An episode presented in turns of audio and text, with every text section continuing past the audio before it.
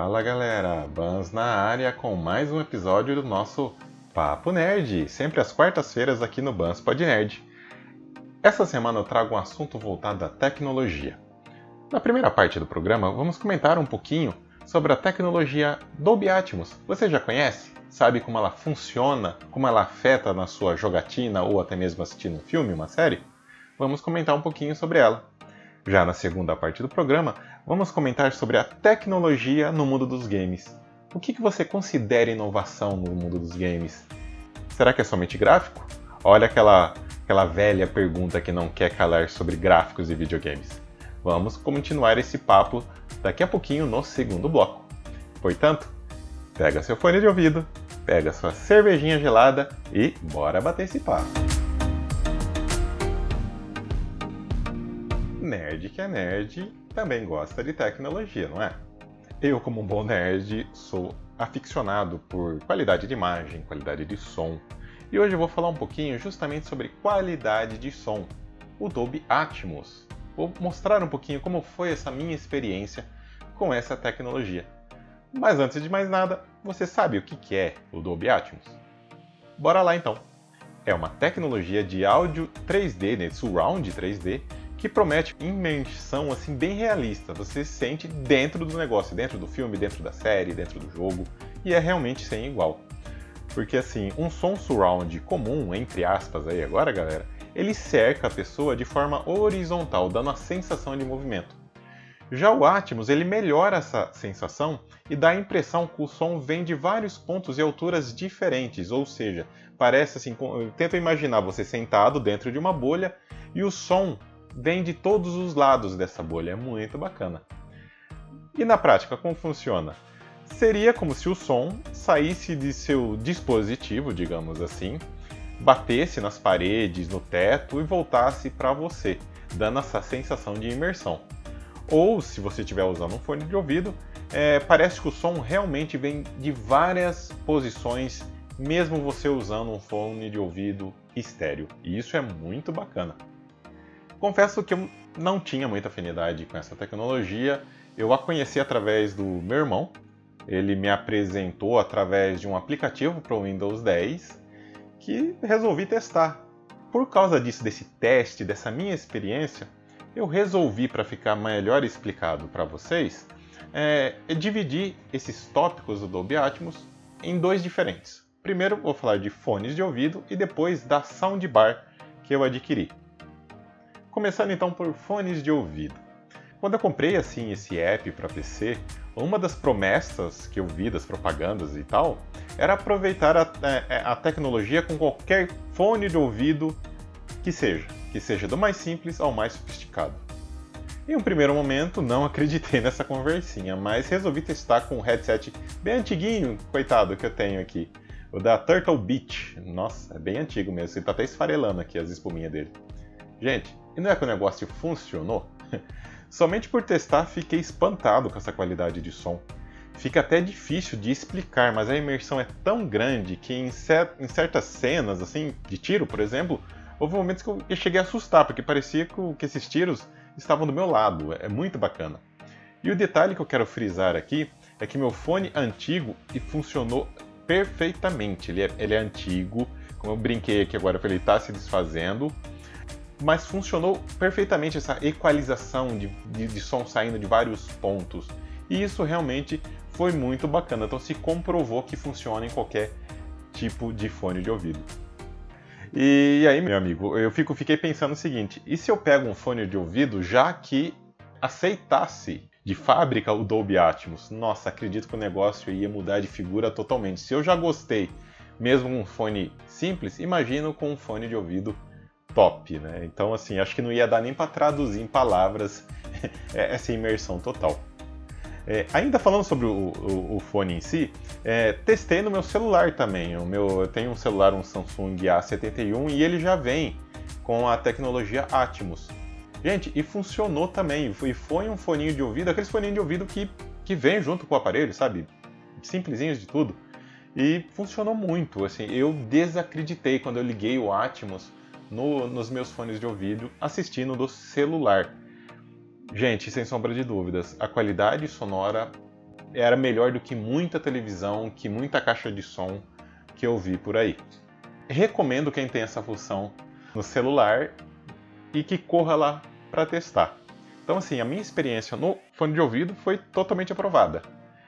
Porém, como todo nerd que se preze, né, comecei a juntar minha graninha para comprar uma soundbar com essa bendita tecnologia de Dolby Atmos. Depois de muita, muita, mas muita pesquisa, eu optei por um modelo bem, né, não vou dizer básico, vai, é um modelo intermediário, é uma soundbar da Samsung, o modelo é o Q800T. E sendo bem direto, a experiência aqui na soundbar foi muito relativa. Um dos grandes diferenciais do aplicativo para o PC, para mobile, é justamente a tecnologia transformar o áudio mais simples em uma grande imersão 3D. Porém, isso não ocorre muito bem com a soundbar. Se temos um som surround, entre aspas, aí vai, comum, a soundbar funcionará como qualquer som caseiro que quer simular um cinema. Aqui eu só vi uma diferença quando o vídeo executado, ele aí sim tem a tecnologia Dolby Atmos. Se esse vídeo tiver essa tecnologia, aí sim a, a, essa toda a experiência que eu relatei aí anteriormente com o fone de ouvido é que ganha vida na soundbar. Mas Bans, isso aí é uma falha da tecnologia do, do, sei lá, do seu aparelho. Sinceramente, gente, pelo que eu pesquisei, parece que é da minha soundbar mesmo pois por ela não ser um dos modelos mais tops, ela acaba entregando uma qualidade também mediana. Não que isso interfira assim, né, a, a ponto de não querer assistir filmes com ela, mas é um ponto negativo aí para a Samsung. Resumindo, galera, para mim vale a pena. Por mais que eu fiquei um pouco mediano, na minha opinião, digamos assim, com a soundbar, de uma maneira geral, eu curti a tecnologia realmente, como eu me importo com qualidade e eu reparo nos, nos mínimos detalhes do áudio, para mim valeu a pena, pois é uma experiência assim sem igual. Somente testando para conseguir entender esse absurdo que a Adobe fez para criar, né? Por isso que eu falo, se vocês têm o Dolby Atmos no celular, corre lá para testar. Não sei se ainda está disponível o aplicativo é, para PC. Se tiver, eu tinha conseguido também alguns dias de teste.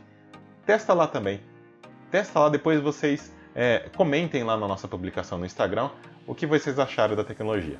Então, fica a dica, galera. Antes de comprar qualquer aparelho que tenha essa magnífica tecnologia, pesquise se o modelo do aparelho que você quer está bem avaliado quando se trata de Atmos, porque realmente é uma tecnologia fenomenal que faz diferença para quem gosta de filmes, séries e até mesmo jogar. continuando a falar de tecnologia, mas vamos trazer agora um pouquinho para o lado de games, para ser mais específico, né? A inovação nos videogames, como que ela é para você? O que você considera inovação nos consoles? Na minha opinião, a cada nova geração de consoles, eu sempre fico na expectativa para saber do que essa nova geração é capaz e quais as tecnologias assim que, que a gente vai usufruir. Geralmente, né, ocorre apenas um upgrade de hardware com gráficos melhores, possibilidades de representações realísticas e por aí vai. Mas a pergunta que eu faço e que cai de novo naquela máxima, aquela eterna briga: esse update gráfico pode ser considerado uma inovação na indústria? Ou seja, realmente gráficos são importantes? É só gráfico que importa? Faço ainda uma outra pergunta: essa inovação de gráficos, de upgrade gráfico, seria suficiente para manter o engajamento dos clientes? É justamente isso que eu gostaria de expor para vocês, que vocês pensassem junto comigo. Eu lembro muito bem da guerra do Nintendo 64 e da, da Sony com seu PlayStation. O Nintendo 64 ele era claramente mais potente que o PlayStation na época. Mas se potência é importante, o que, que levou à derrota do videogame da Nintendo? Na verdade, se um videogame era tão top assim, tão potente, o que, que aconteceu? Na minha opinião, hardware é importante desde que tenha o ambiente ideal para o seu aproveitamento. Entenda-se, tá? Como ambiente ideal, não só o hardware, mas também a facilidade ou que seja dificuldade na programação, contratos com as terceiras para jogos exclusivos, custo de produção e etc, etc e por aí vai.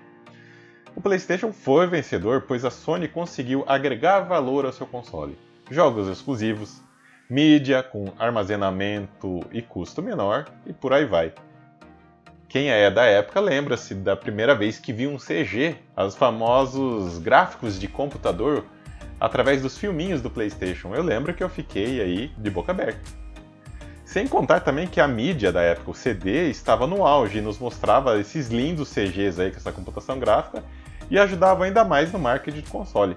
Afinal, todo mundo ficava né, vibrando, como eu falei para vocês aí, com esses filminhos nos jogos algo que até então o Nintendo 64 não fazia em seu início.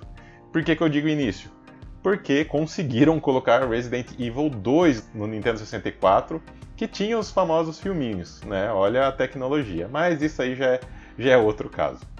Aproveitando falar da Nintendo, ela vendo que estava perdendo terreno, ela teve que pensar em outros tipos de estratégia para se continuar relevante no mercado deu apenas uma pequena atualizada no seu hardware anterior, por exemplo, o Nintendo já GameCube, falando um pouquinho mais adiante, né? E investiu a maior parte do seu dinheiro em inovar jogabilidade. Quem se lembra do nosso querido amigo Wii? Joguei bastante, hein? E o resultado dessa inovação, dessa mudança, dessa quebra de paradigma? Sucesso total de vendas. Até pessoas que nunca se interessaram por videogames passaram a comprar o videogame da Nintendo, gente. Eu conhecia vizinhos, alguns amigos que não curtiam muito games, acabavam comprando porque era também novidade. O lado negativo disso tudo é que a maioria dos jogos do Wii eram para o público casual, com jogos mais simples, voltados para a família, esse tipo de coisa. Com esse público né, específico, grandes franquias acabaram passando longe do console. Né? Eu sinto até falta de alguns jogos, principalmente de luta. A Nintendo tentou resolver esse problema trazendo isso para o seu próximo console na época aí, que acabou sendo o Wii U, que tinha um hardware mais potente e que adicionava controles por movimento e ainda mais um novo controle que tela, aquele famoso tablet. Só que todo mundo já conhece essa história, né? Infelizmente a Nintendo não soube vender essa ideia de um novo tablet, né, que mais parecia um acessório para o Wii do que um videogame novo. Então, mesmo com hardware melhor, foi um dos maiores fracassos da Nintendo. E fica a lição, espero que tenha ficado a lição disso tudo. Porque atualmente a Nintendo possui o Switch, que é um dos consoles que eu mais jogo, eu tenho ele aqui em casa, que mesmo com hardware inferior, ele revolucionou, querendo ou não, gostem ou não, ele revolucionou a categoria por ser um console híbrido, que mistura console de mesa com console portátil. Até então está vendendo Bem, muito bem, aí mais até que por sinal que o PlayStation 5 e o Xbox. Porém, falando sério agora, se a Nintendo não aprender com esses erros do passado, o próximo console dela, olha, se ela não fizer algo realmente melhor, não sei não se vai se vai dar certo. E agora tem o melhor dos dois mundos, digamos assim. Por quê? Vimos que, né, relatei aqui para vocês que somente hardware não faz milagres. Afinal, com, mesmo com novas capacidades, sem o apoio de jogos adequados e não é suficiente. Mas e o PC? Como que fica nisso? O PC, o nosso querido computador, ele é sinônimo de hardware em constante evolução. Portanto, a galera que joga no PC geralmente prefere é, jogar nessa plataforma devido a gráficos de ponta, né? Somados a uma jogabilidade bem mais precisa. Quem nunca jogou de mouse e teclado e, e, é, e percebeu que é mais preciso mesmo. Nos consoles atuais, a Sony com seu PlayStation 5, além de um hardware mais robusto, também apresentou o DualSense, né? que qual promete uma imersão sem igual na hora de jogar. Já a Microsoft apresentou dois tipos de hardware, que ela prefere mirar no público mais entusiasta, né, com, com o Series X, e no mais casual, com o Series S, ao mesmo tempo. Mas não trouxe nada de diferente em termos de jogabilidade, assim como a Sony fez. Sinceramente, acredito que uma grande solução para esse dilema seria unir a esperteza da Nintendo, que gosta de investir em jogabilidade, com a maneira que Sony e Microsoft investem em hardware. Fico imaginando como seria um Switch com hardware mais atual, com jogos de peso. Nossa, eu sinto uma saudade de um Call of Duty no, no, no Switch. Porém, qualquer outra empresa que lançasse algo assim, ela teria que ter uma estratégia bem sólida para o futuro, né? E não errar como né, outros consoles da nossa história aí nos mostrou, né? Um grande exemplo de querer inovar muito né, é o Virtual Boy da própria Nintendo. Aí, tá vendo? A Nintendo já devia ter aprendido algumas situações faz tempo. Portanto, galera, eu acredito que potência gráfica é, é considerada inovação sim, mas tudo depende do público e da plataforma em questão. Mas, sendo mais sincero ainda, tudo depende de você, meu querido ouvinte. Se você não liga tanto para gráfico, tá de bom tamanho para um Switch, beleza.